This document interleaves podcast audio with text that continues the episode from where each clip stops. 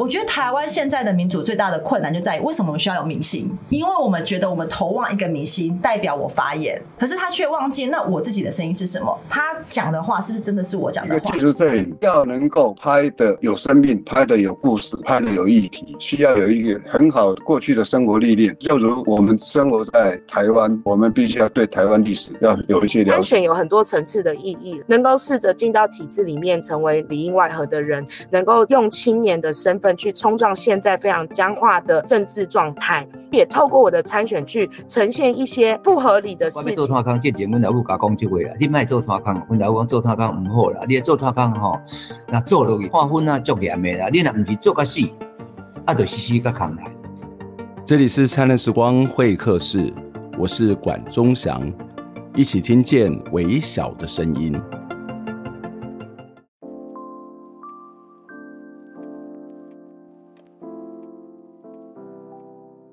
灿烂时光会客室有好几集都是在讨论街友或者是无家者的这个议题。许多人认为说会有这个街友或者是无家者的存在，是因为他们好吃懒做。但事实上，这些背后的因素是十分的复杂。除了个人的因素，还有包括像社会福利、高房价或者是贫富差距等等的原因，或者是某些特定事件所造成的经济冲击。都有可能是造成无家者的一些因素哦。也有人会认为说，如果台湾的福利制度或者是社会救助可以做得更好一点，也许可以减少一些露宿街头的现象。不过，我们今天要来检视现有的社会救助制度，你会发现其实有许许多多的问题。社会救助法第一条就指出，这个条文的目的是为了要照顾低收入户。中低收入户以及这个救助遭受急难或是灾害者，来协助这些人可以自立哦，所以订定了这样的一个法律。可是从现有的条文设计来看，事实上不太能够真正达到他所设立的目标。许多需要帮助的家庭或者是个人，虽然看似社会救助法救助的对象，但是却被这个法排除在外。去年有好几个关注贫穷议题的非营利组织，他们组成了台湾社会救助法修法联盟，提出了修法的草案，希望能够废除或者是修正在这个法规里头许多不合时宜，甚至是非常荒谬的条文。今天我们的节目就要来邀请到台湾芒草新慈善协会的倡议专员王经纬，一起来聊聊和贫穷及社会救助有关的社会救助法。以及这个法有哪些不合时宜的荒谬之处？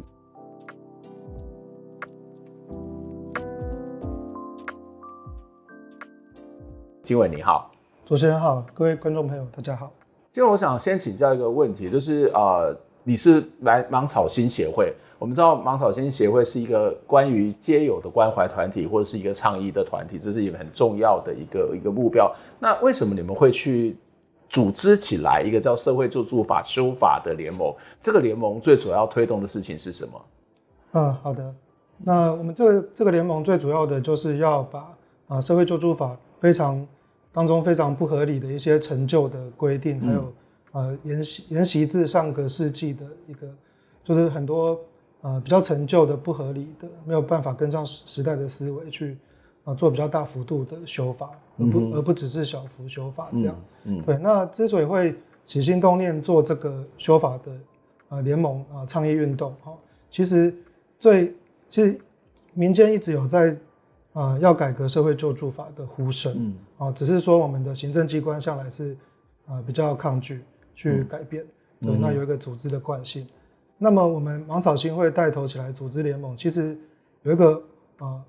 火种是二零一七年的两公约，嗯、呃，这个国家报告这个国际审查，嗯。啊，那个时候其实联合国专家就有很明确的在结论性意见做出建议，说台湾应该要像其他先进各国一样，要有无家可归者的专法，嗯哼，而且要有非常清楚的全国无家可归者的这个统计的资料库，嗯、那要能够准确反映台湾贫困人民的现状，这样子，嗯、啊，那么我们的卫福部就是后来就是虚晃一招，委托一个研究案之后。就没有下文。嗯，那在二零二二年的审查也没有一个啊、呃，也没有没有主动向国际专家报告这样子。嗯，嗯那我们台湾的无家者又被社会救助法排除的特别厉害。OK，对，嗯、所以就啊，使我们会想要带头起来做这个。那我们一发起之后，就发现哎、欸，有很多啊不同的弱势的服务团体有共同的困境。嗯啊，因为社会救助法它就是排除了各各种的弱势者啊，都有有一个共通的困。困境，所以大家就有共识来组成这个联盟。嗯，所以呃，一开始其实就是一个呃，社会对国际对我们期待，或者我们自己本身也需要一个跟街友有关的这个相关的无家者有关的这样的一个法令哦。可是其实为什么会跟社会救助法有关？是因为它排除了某种这街友吗？还是说它排除了它没有办法去实际解决街友的一个问题，然后它不定一个法令？所以对我们来讲，就干脆我们先从这个法令社会救助法开始来着手。嗯。呃，以我们的估计来说，它排除了大部分的穷人。嗯，不只是这些无家者，穷人也被排除。那无家者被排除的特别厉害，嗯，有九成五的无家者，哦，根据统计都是没有低收入户跟中低收入户资格。嗯，那这其实非常的讽刺，因为他们已经连住的地方哦都没有，都支付不起了。嗯，但是却有九成五是没有低收跟中低收入户资格的。嗯，那什么是中低收入户啊？就是当然它有一个。贫穷，我不能说我自己很穷嘛，哈啊，我不能说我自己是中低收入户嘛，然后他一定有一个在法律上面的一个定义或者是一个标准。那社会救助法在一个什么样的标准底下，它可能会提供什么样的相关的协助？我们听到我们一般什么什么甲级贫户啊、乙级贫户啊等等，那那这些法律的这种界定跟贫穷跟无家者之间的关系是什么呢？哦，好的，那我们台湾对于这个呃。低收入户的规定是说，呃，他的全家的家庭总收入啊，除平均除以他这个家家庭人口的人头之后，嗯、算下来每人每月的这个月收入是低于最低生活费。嗯，那这个最低生活费是由政府公告的。啊，那六都各有一个啊公告的最低生活费的标准，然后台湾省啊还有一个，那就是说其他县市就是适用台湾省的。那如果是连江县就是适用。所谓福建省的，嗯，所以台湾其实有啊八个对于这个贫穷线的这个金额的定义，嗯，对，那看八个不同的定义啊，对，看所以每个区域依照区域来做区分，对，嗯嗯嗯，对，那如果是非直辖市，那就是依照中央的的、嗯、的公告金额，那直辖市就直辖市自己公告这样，嗯，那基本上呢，它就是依法是依当地区的这个每人可支配。所得中位数的百分之六十，嗯，去计算，嗯，对。那我们联盟在推估全国有多少贫困人口，嗯，也是用这个规定，嗯，然后用我们行政院主计总处的这个家户收支来推估，嗯。所以你们推估有多少的人口，然后跟政府所认定的这个人口数，或是你们觉得实际的贫穷跟政府认定的贫穷之间有什么样的落差？嗯，目前政府它。基本上，它并没有每年例行公告所谓实际的贫穷率是多少，它是直接把已经通过低收跟中低收入户审查的的人口或家户数加总起来，那大概。呃，五十八到六十万人之间，现在应该已经降到五十八万人。你是说政府的认定的标准，依照它的计算方法，不管是哪个地方加起来，大概是五十八万人。对，全国加起来，而且近十年是还有微幅下降的，嗯，没有上升。也就是说，我们会越来越富裕的意思，从政府的标准里面来看，呃，我们认为他是没有看到穷人。OK，对，嗯，对。那呃，我们自己推估呢，全国是有百分之十二的民众，嗯，他的生活是。低于这个最低生活费，百分之十二就是两百四十万，哎，两百八十万，两百八十万，对，OK。那政府的这个五十八万人是大概全国人口的百分之二点五，嗯，所以两者就相差了将近百分之十，嗯的落差，嗯、也就是大概两百二十万人、嗯、是被排除在社会救助体系之外。为为什么会有这么大的落差？政府有他的公式，那你们的公式跟政府是不一样的吗？还是认定的标准是不一样的呢？呃。因为我们在推估这个贫穷人口的时候，我们就是用最低生活费来推估。OK。因为政府呢，它在审核审核的过程中，它会有很多的附带的规定。嗯哼。所以问题其实不是在于贫穷线的定义。嗯。啊，我们的定义基本上跟欧盟是一致的。嗯哼。用啊，就是所得中位数的百分之六十。嗯。对，所以这个定义没有太大问题，但是有很多不合时宜的附带条件，阻挡了人们去通过低收入户的审查，所以最后真正能够进到社会救助系统哦取得这个低收资格的跟中低收资格的只有。嗯，这五十八万，所以也也就是说，你如果按照所谓的联合国其他国家，甚至台湾自己的标准来做统计的话，它可能也一样是有这个两百八十万左右。可是实际上面可以领得到这些所谓的所得，这些相关的补助的，其实也只有五十几万。对，那中间的落，依照这个部分五十九，还，是中间的差两百多万。所以你刚刚谈到说，是因为某种的审核标准，使得你会觉得是不合时宜。因为刚刚强调不断强调不合时宜。使得实际上面能够拿到的钱的人是少的，那当然没有拿到钱，对他来讲怎么办？这是一个问题。第二个是到底有哪些所谓的不合时宜的这些规定跟办法，然后呃让这些人该拿到的国家的支持补助而没有办法拿到呢？好，有几个呃很明显不合时宜的规定。那有一条是叫做虚拟所得，嗯。或者说叫做呃学名叫做拟制收入，嗯，意思就是说，当我政府，呃，我查不到你的薪资证明跟财税资料的时候，我就假设你已经有一笔基本工资的收入，嗯哼，但其实你根本没有这笔钱，嗯，是我政府为了行政上计算方便，我就预设你有基本工资，甚至是你有行业经常性薪资啊，比方说他没有工作怎么会有基本工资的收入？对，这个就是一个，呃、你是说？他没有工作的状况下，政府就认定每个人都有基本工资。对他预测、就是、这个这是怎样？这为什么会发生？这个很奇妙，这是语法有据吗？还是他是到底是怎么去算、怎么去认定的、啊？啊，其实这个这条规定是全世界只有台湾有而已，嗯、没有其他国家有这个规定，嗯、所以其他啊国家的学者听到都瞪大眼睛了、啊，嗯、非常讶异。嗯，那这个规定呢？呃，在立法理由，其实卫福部也不是很清楚。嗯，他叫我们民团去查立法理由。什什么？卫福部知道立法理由？对对，因为早期主管机关是内政部。OK。好，所以他是在二零零四年的时候，嗯，由社会救助法的施行细则，啊，去把它由行政院提案修法到社会救助法的本文里面，变成了一个很僵硬的法规。好，不过它的真正这个呃法规的发明是在更久远以前，是在六十年前的。一九六三年的台湾省社会救济调查办法，嗯，嗯。对，那那个时代其实它只是一个补充规定而已，嗯，那那个时代我们知道那是一个戒严的时代，嗯、大概戒严令颁布十几年左右，啊的一个时间点，嗯、然后那个时候其实政府基本上是不信任所有的台湾人民，嗯，也鼓励台湾人民之间不要彼此信任，嗯，所以他就预设说，如果你没有收入，然后你年龄刚好在劳动人口的年龄。那你就是呃好吃懒做或不是生产，嗯、他就会预设你有基本工资，嗯，预设你有一笔基本收入。那这样的概念一直被行政机关沿袭下来，乃至于习焉不察。嗯、那一直到一九八零年啊、呃，社会救助法正式立法的时候，嗯、就这个规定也就呃，就直接就搬到那个法律里面，呃、应该是在行政的负责里面，嗯，嗯对，还没有到本文哦，到本文是。二零零四年，哦，内政部，所以这个还可以闯关闯到本文去哦。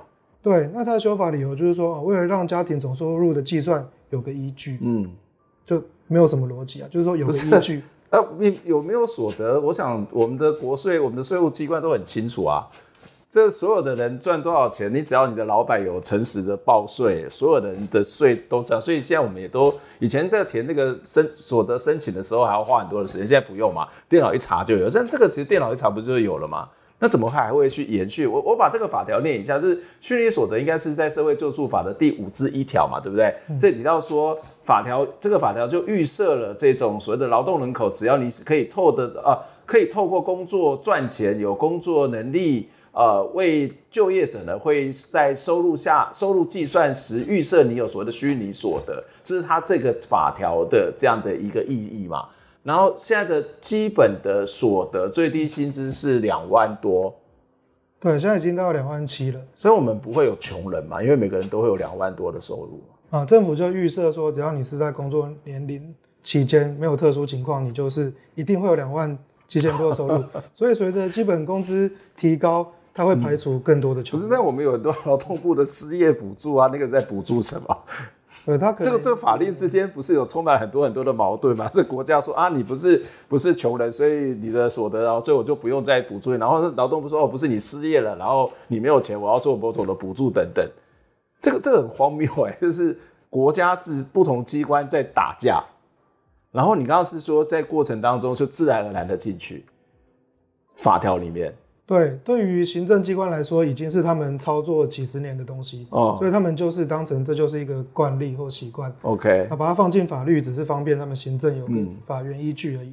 嗯、这并不是以使穷人为主体，或以使用者为出发点的思考，完全是行政本位主义的思考。那你们有跟他们沟通过吗？其实这二十年来啊，民间团体一直跟政府有在沟通，嗯，但他们很抗拒这件事情 OK 改变哦。所以虚拟所得就是假设大家都有钱，所以当你有钱的时候，你就不符合我的补助的标准。可是实际上你是没有钱的。嗯，那这当然对国家来讲可以省一笔钱，可是在现实上面，这些人还是一样的贫穷。是啊，是啊。嗯，那除了这个所谓的虚拟所得，我们听起来非常荒谬的这样的一个一个法规之外，这个社会救助法的这些法规之外，还有什么样的这个你刚刚谈到不合时宜的地方？哦，还有他预设说，呃。你要申请低收入户，你一定要居住在你的户籍地。嗯，对，那你的居住地跟户籍地必须是一致的。嗯嗯。那我们知道现在其实有很多在外县市租屋生活的人，哦，那也有很多无家者。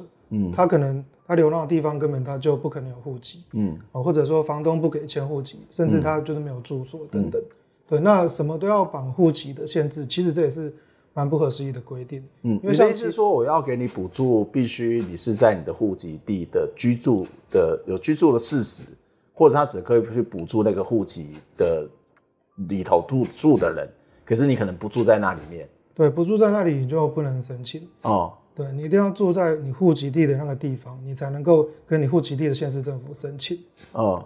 对，那其他国家并没有绑户籍绑的这么严格啊。嗯嗯嗯。那我们台湾的其他法令也有承认实居地的，嗯，啊，实际居住地，它不一定绝对要户籍地，但是社会救助的低收入户这个部分，嗯，它就非常严苛的，就是你一定是要那个有这个住在户籍地，嗯，所以这也同时这同时排除了很多族群，包括说租屋族，可能房东不给入户籍啊，嗯，哦，那包括无流浪的无家者，嗯，那包括。呃，已经在台湾成立家庭了，但是啊、他还没有申请到台湾的国籍，因此也是还没有户籍的这个新住民。嗯、新住民也是。对.那新住民他虽然有另外的啊、呃、新住民发展基金的支持，但那毕竟不是正规的。不过它是一个基金，它不是一个国家的正直直接正正呃所谓的正规的协助啊。对对对，嗯，没错。所以他必须要在他的户籍地，但是其实我们知道人是移动的，是。然后特别是你刚刚谈到，呃，如果是一个无家者，无家者他他的原因很多嘛，哈，就是说他可能会，呃，我就是跟家里处不好，或是我觉得我在家里面没有我自己的立足之地，然后他就会开始像吉普赛人到不同的地方去游游历，或者到不同的地方去生活。那这些钱就没有，或者是他可能到别的地方去讨工作了，是，只是说他的能力或者是他的机会受到限制，他也没有办法得到一个比较完整的工作，所以在这种状况底下，这批人也会被排除掉，可他也是真正的贫穷者。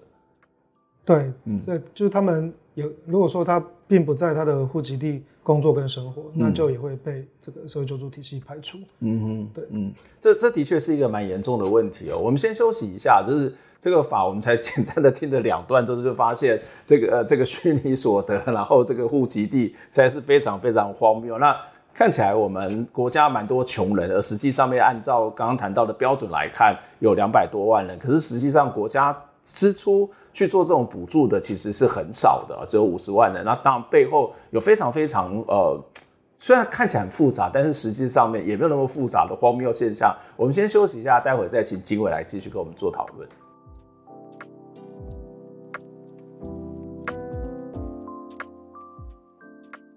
不晓得大家听完前半段之后的想法是什么？坦白说，做这期节目呢，不仅让我长知识，也让我大开眼界。实在是很难想象，这么重要的法律，竟然会有这么多荒谬的问题。这让我想起，在之前还没有修法的这个矿业法。矿业法在民国十九年，也就是一九三零年代的中国订立了这个法，一直到去年才有较大幅度的这个修改。说实在的，看到这些法，真不晓得台湾还有多少不合时宜的法律。我们的立法委员还有我们的行政官员，真的要好好加油了。接下来我们要继续请王经纬跟我们谈社会救助法的一些问题，他们有什么样的修法主张，以及其他国家的做法是什么呢？在进节目之前，也非常感谢大家对于我们二零二四年落选人系列专访的支持。这个系列专访到目前已经暂告一个段落，有许多朋友的收听还有分享，也因为这几集节目认识我们，甚至抖内给我们，非常非常的感谢。而我们在上一集的节目当中也换了新的片头，希望这个新的片头您会喜欢。期待大家继续对灿烂时光会客室以及公民行动影音记录资料库的支持，让我们一起听见微小的声音。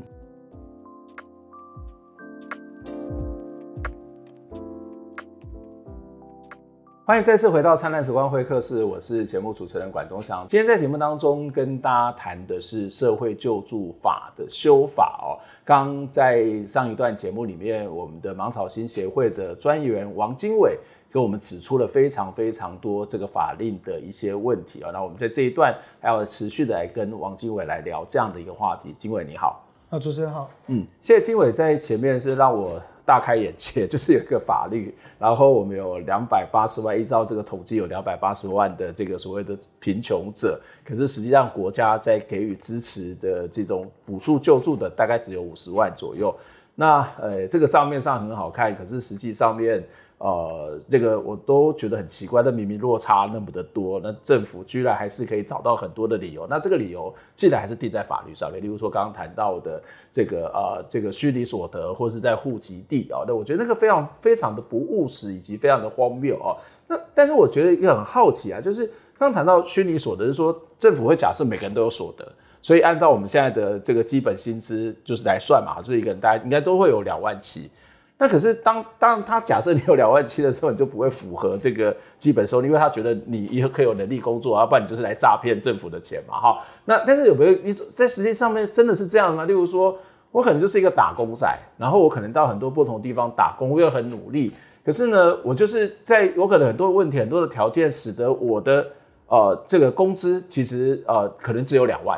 因为我不是按照基本工资，我可能就是一个打工仔，我就是拿时薪嘛。那我去跟户政机构，我是跟政府就啊，我就只有两万，那我是不是就可以申请到社会补助？因为它实际上只有两万啊，不是你认定的这个虚拟所得两万七啊，那是不是就可以突破这个非常荒谬的这种做法了？呃，其实这个是不一定的，嗯，不一定，嗯，对，那其实两万是高于大多数的最低生活费的标准，嗯，我们不要讲两万，我们讲。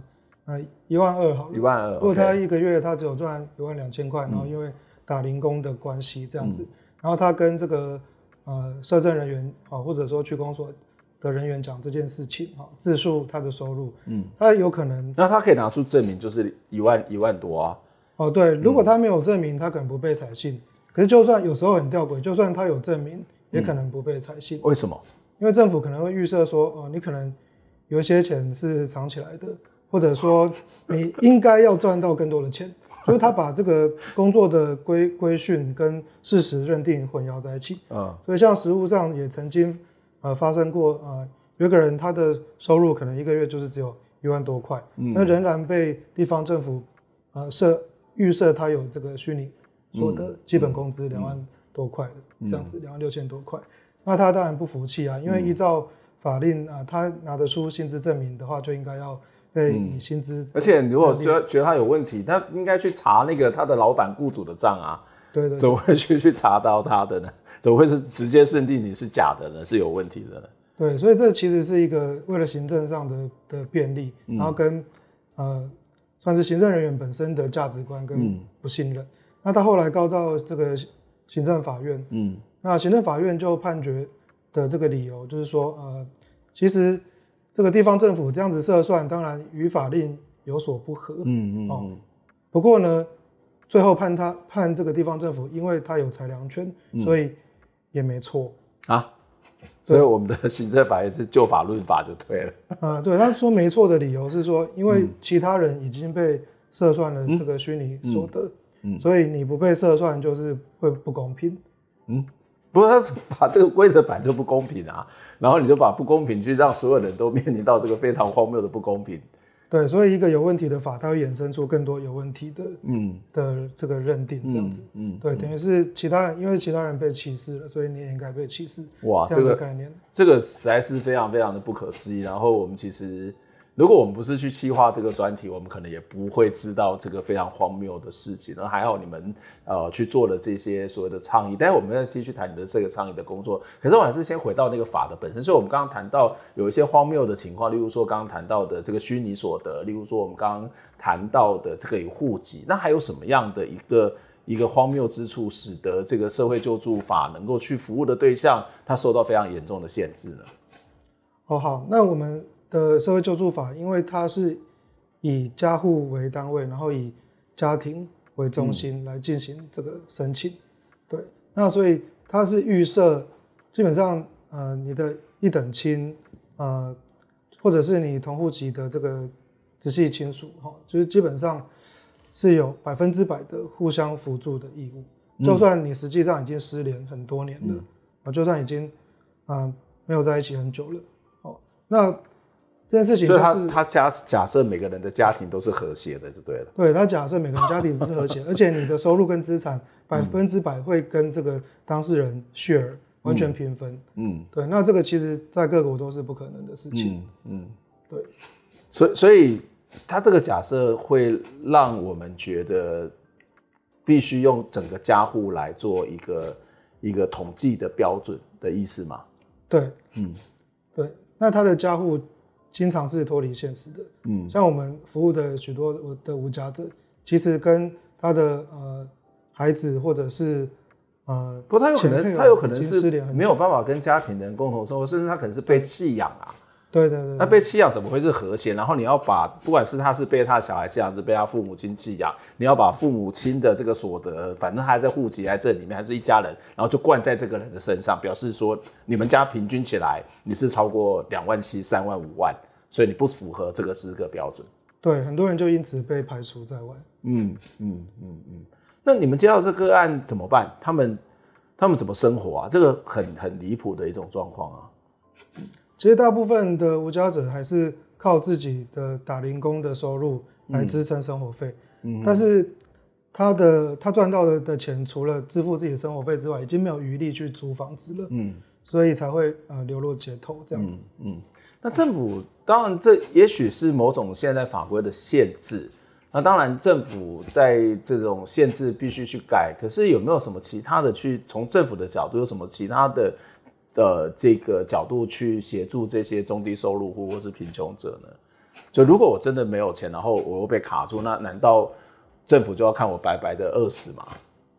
呃，政府它的呃，它有一个所谓的急难救助，嗯，哦、呃，那急难救助它可能会给予，如果说你最近三个月之内有发生一些重大的事故，哦、呃，然后导致说，呃，你的生活会低于最低生活标准的话，嗯，那你又是。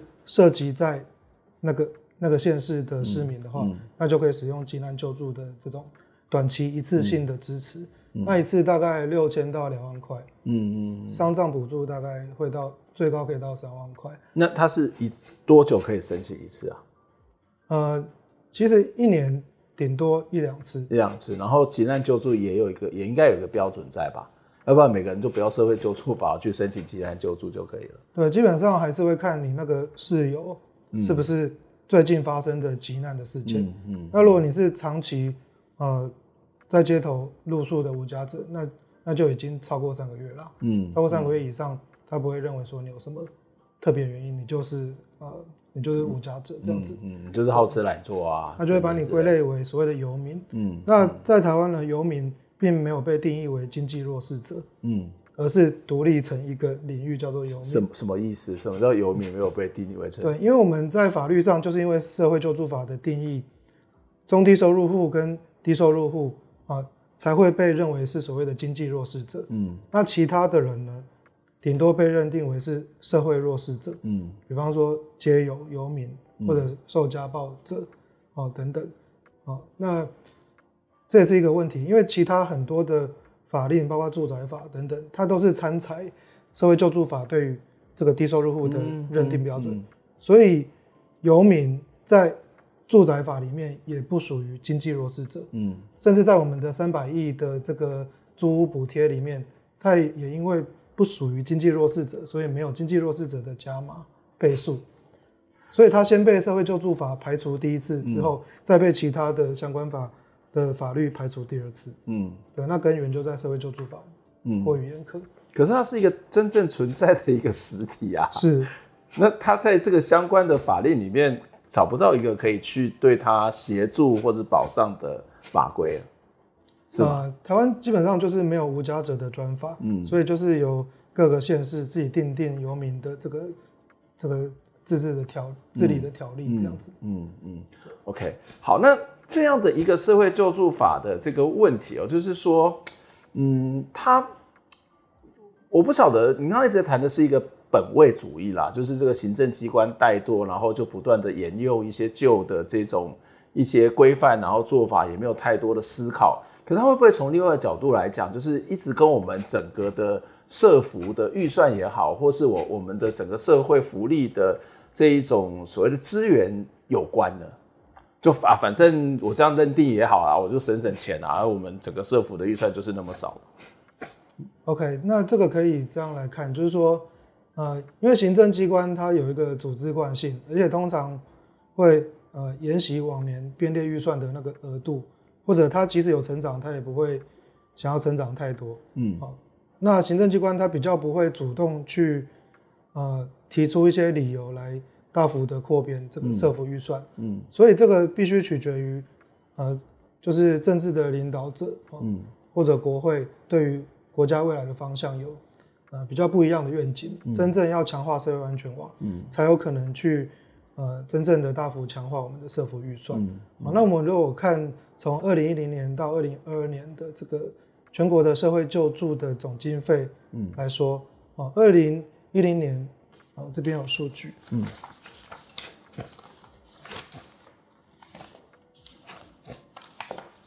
大概二零一零年的时候，我们的社会救助的经费占我们全国 GDP 的比例是百分之零点三五，嗯嗯，所以连百分之一都不到，嗯，哦，那二零一一年开始，因为有产新增了中低收入户这个类别，嗯，在低收入户之上又增加了中低收入户，所以二零一二年的时候，我们社会救助经费占 GDP 的比例上升到百分之零点四二，嗯嗯，好，不过就从二零一二年之后开始，这十年之间。这个比例是一路往下的，嗯，所以每年都降一点，降一点。那到二零二二年的时候，已经降回到百分之零点三一的比例，也就是说比二零一零年更低，还要更低。对，那我们也实际上看到近十年来全国的低收入户跟中低收入户的总数是没有上升，还微幅下降的。嗯嗯，对。那这个这个政府他的解释是说，哦，因为少子化。嗯，那我们当然是不认同这个理由。嗯，对，因为我们看到的问题在于说，你严苛的这些审查认定标准没有与时俱进。嗯嗯，才是真正的根。对，那这个标准当然不止严苛，而且是荒荒谬了，或者是不可。那其他国家呢？其他国家会有什么虚拟所得吗？我觉得这个应该刚刚谈，你刚刚谈到这个全全全世界只有台湾有。那但是他们认定会是以家户吗？会是有户籍吗？或是这些他们对这些所谓的中低收入户或是无家者的认定的方法又是什么？他们标准又是什么呢？那我们呃，如果是以欧美或英美来说的话，嗯，他们比较会从你个人的情况或者是你个人的家户，嗯、如果你有抚养子女等等的话，嗯、他并不会把你没有同住的。什么父母亲啊，嗯，兄弟姐妹啊，直系没有同住的直系亲属一起算进来，这样。嗯、那我们看，就算是强调亲属之间互互啊互助的责任的日本好了，嗯，就算是日本，他也是只看你有真正同居共财的人，嗯哼，对他才会当做你是一个事实上的经济共同体，嗯，甚至于说你名义上是配偶，但是已经分居多年，嗯，啊，没有。真正居住共同生活的事实，他也可以不算进来。嗯，对。那、嗯、呃，如果是说呃有抚养啊，他有付一些抚养费给你，他不会因此把他的收入跟资产百分之百当成你可以支配的钱。嗯，对啊。而是只算他抚养你的那一小笔钱。嗯。那国家的补助费再从那里扣掉，一些就好了，嗯哼，并不会用那个来挡你的认定的资格。嗯，那台湾就是非常的严苛，甚至说人家付你一点抚养费几千块，就把他的每个月收入几十万就灌到你的那边去，对，几万都灌到你自己身上。嗯，对，嗯，也就是说，即使在日本这种还是会强调那个家庭关系的这个社会里面，他也会知道。每个人都还是一个独立的个体，或者是每个人他其实也不一定真正同住，每个人之间的情感也不见得是那么的好。就算有一些协助，他也不会就是说啊，你们就是一体的。对，那日本的无家者，甚至他就算睡在路灯下，嗯、他也可以申请到生活保护，嗯、也就是相当于我们的社会救助。嗯，那在台湾，你路灯你当然没有户籍啊，嗯，你户籍不能设在路灯，嗯，所以是没办法申请。那他们有有关这种无家者的专门的法律吗？还是一样，就是用类似像社会救助法的方式来去规范的？OK，日本啊、呃，除了生活保护法，就是相当于我们的社会救助法，嗯，在这个之上呢，还有所谓的啊、呃，这个无家者的这个自立支援法，还有生活贫困者的自立支援法，嗯嗯，这个是介于呃所谓的。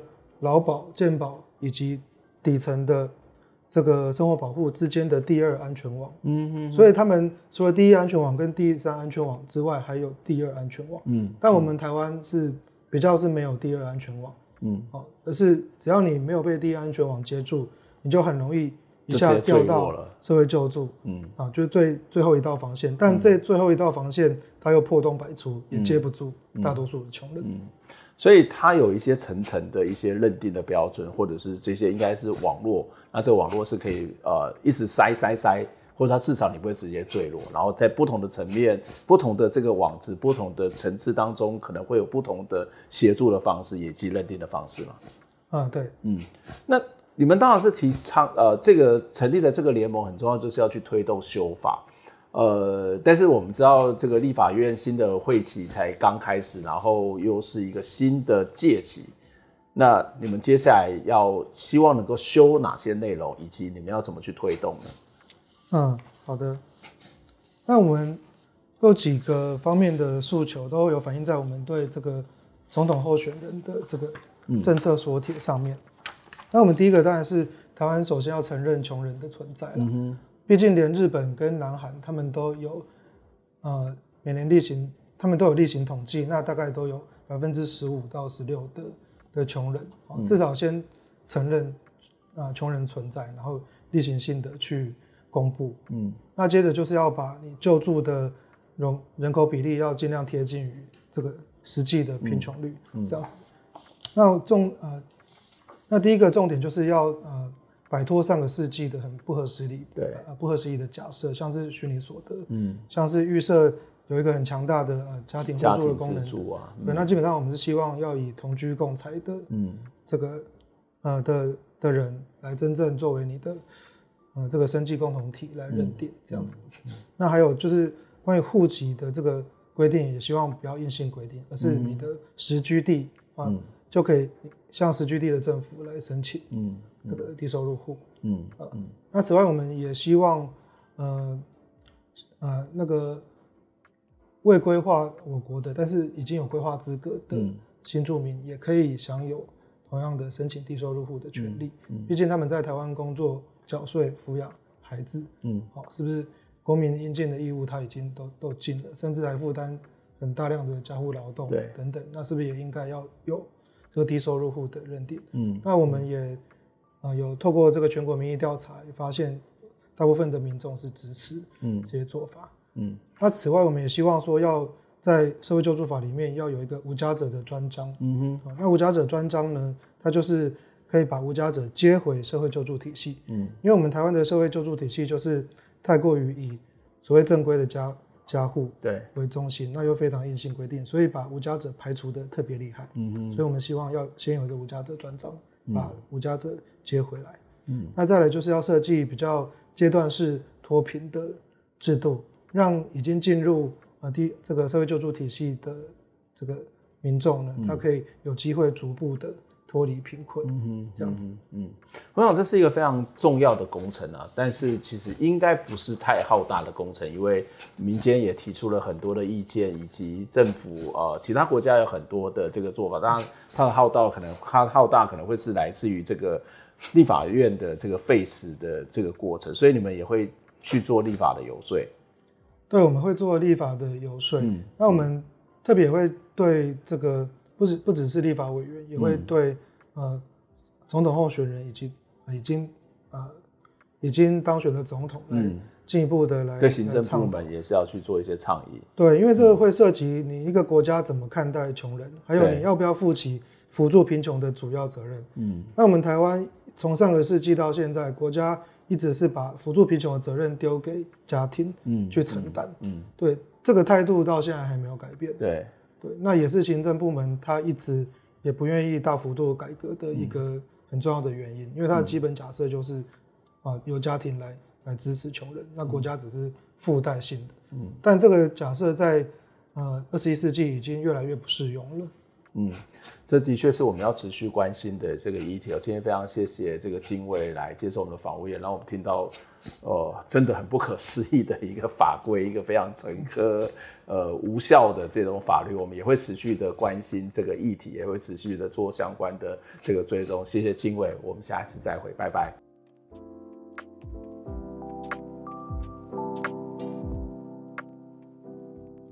听完这期节目，你有什么样的想法呢？非常欢迎您可以留言来跟我们分享您的看法、您的感受。